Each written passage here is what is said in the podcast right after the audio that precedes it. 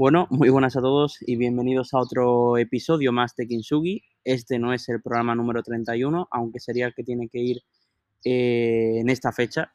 Y bueno, ¿qué pasa? Pues que esta semana, la verdad, no tengo invitado, mm, no iba a grabar porque estoy de vacaciones, ahora mismo escucharé ruido, escucharéis gente pasar cerca mía, escucharéis pájaros, escucharéis incluso algún perro ladrar de vez en cuando.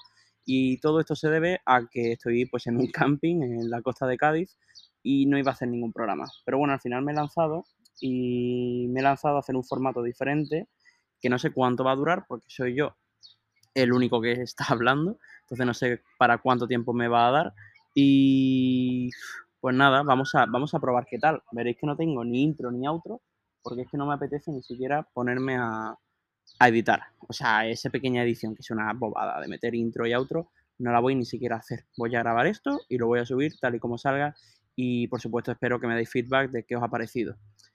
¿De qué quiero hablar hoy? Hoy me apetecía hablar sobre, sobre qué hace a un emprendedor convertirse en un referente, ¿vale?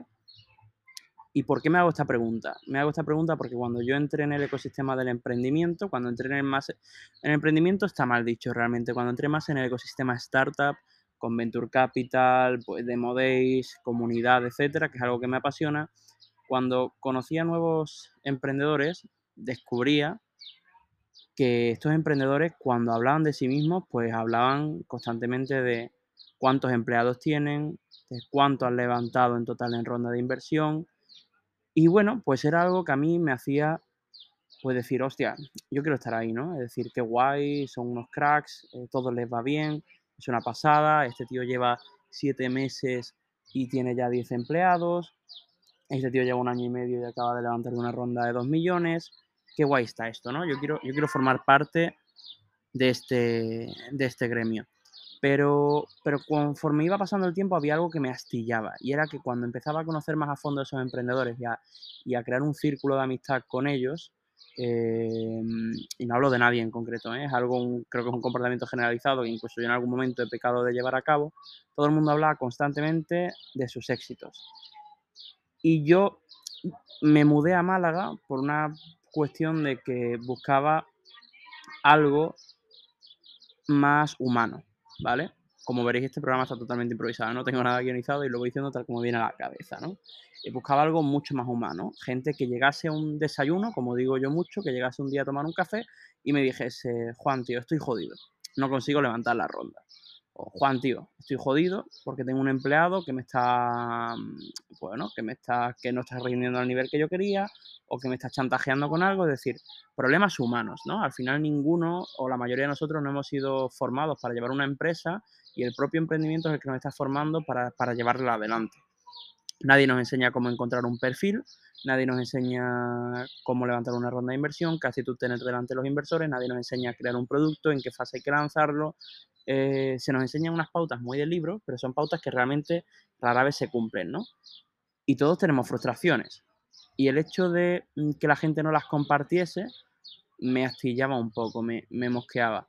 Y esto me hace pensar, me hace pensar mucho sobre qué tipo de emprendedor quiero ser y qué tipo de emprendedor no quiero ser.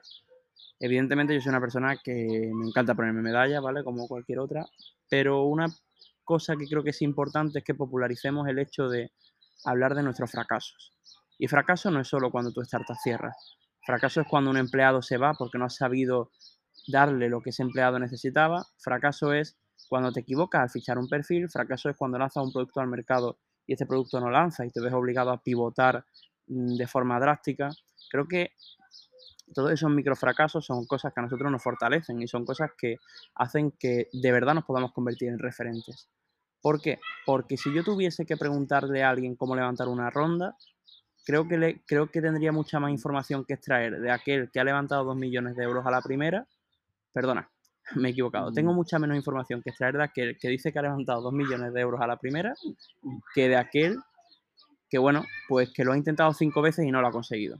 Porque el que no lo ha conseguido cinco veces sabe cuáles son las cosas que no funcionan a la hora de buscar esa financiación. Y creo que son pues, cosas importantes que tenemos que tener en cuenta y que nosotros los emprendedores debemos intentar ser más humanos. Debemos intentar ser más líderes y menos jefes y convertirnos en referentes siendo nosotros, nosotros mismos, ¿no?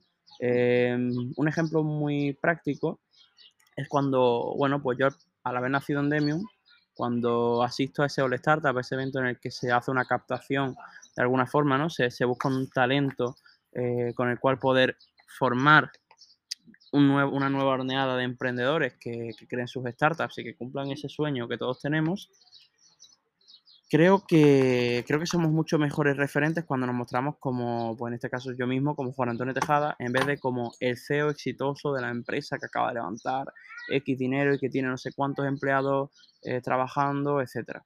Entonces, quería compartir ese pensamiento que tengo con todos vosotros. Yo la verdad que no sé, mm, estoy mirando el contador y este programa evidentemente no va a ser de 30 minutos porque 30 minutos hablando yo solo sería un desastre, pero, pero bueno, ya que estamos pues poniéndonos a hablar de, malos momentos, creo que debo predicar con el ejemplo y es algo que le pregunto a todo el mundo. Y, debo compartir aquí públicamente que, bueno, pues que yo hace ahora un año tuve un momento en el que yo creía que, que, mi startup no salía adelante, ¿no? Y era un momento en el que, de, de, hecho, en ese momento es cuando nació en mí la parte de Kinsugi, ¿no? Cuando, cuando llamé, a un, llamé a Ramón, que es muy buen amigo mío, que lo entrevisté en uno de los primeros programas, creo que fue en el tercero, le dije, Ramón, estoy jodido, no sé levantar la empresa, no sé levantar inversión, no sé cómo vender esto, no sé cuál es la fórmula, no sé cuál es, no sé, parece todo tan fácil cuando hablo con la gente y a mí me cuesta todo tanto, me parece todo tan difícil y, y al final pues pasé un momento muy malo en el que todo era muy, muy difícil y, tienes muchos miedos, ¿no? Tienes miedo de fallarle a tus inversores, tienes miedo de fallarle a tu mercado, tienes miedo de fallarle incluso a, a tus amigos, ¿no? Con los que estás rodeado y miedo de fallarle, por supuesto, a tu equipo, a tus trabajadores, ¿no? A los que legalmente son tus empleados, pero a los que a nivel personal, pues son tu, se convierten en tus amigos inevitablemente por compartir tantísimas horas juntos.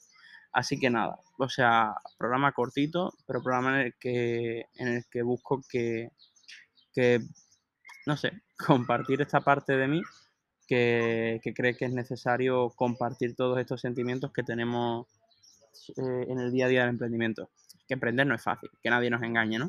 Eh, de hecho, somos muy pocos los que emprendemos porque, porque es difícil, porque es muy difícil salir de la zona de confort eh, y lanzarse a emprender, lanzarse a cobrar las miserias que cobramos en los primeros stages porque invertimos nuestro tiempo, nuestro dinero en nuestro proyecto.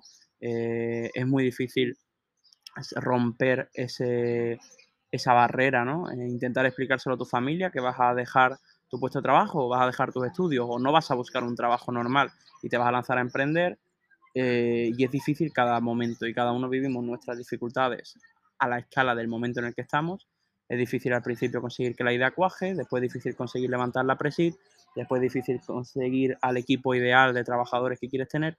Todo es muy difícil, pero al final es lo que se hace gratificante y es lo que hace que todo esto sea divertido, ¿no? Como a mí me gusta decir que, que sea divertido y no, y no deja de ser simplemente parte del, parte del camino, parte del camino que debemos seguir y parte del camino que a nuestra manera pues nos hace, nos hace especiales. Así que, así que nada, lo dicho, yo creo que debemos empezar así como moraleja que saco, y a lo mejor no estáis de acuerdo conmigo, ¿eh? eh moraleja que saco, debemos empezar a compartir más nuestros fallos, nuestros micro fracasos en nuestro camino, debemos empezar a ser más sinceros y más honestos y sobre todo más humanos, que somos emprendedores, no somos semidioses eh, superiores al resto del mundo por, levantar una inversión, porque cuando levantas una inversión, después vienen otros muchos retos por delante y eso no es lo que va a hacer que a, largo plazo la gente pueda llegar a admirarnos. Lo que va a hacer que la gente llegue a admirarnos es que seamos buenos líderes, buenos compañeros, buenos amigos y que sepamos trabajar en equipo que sepamos compartir aquellas cosas que aprendemos en cada momento del camino.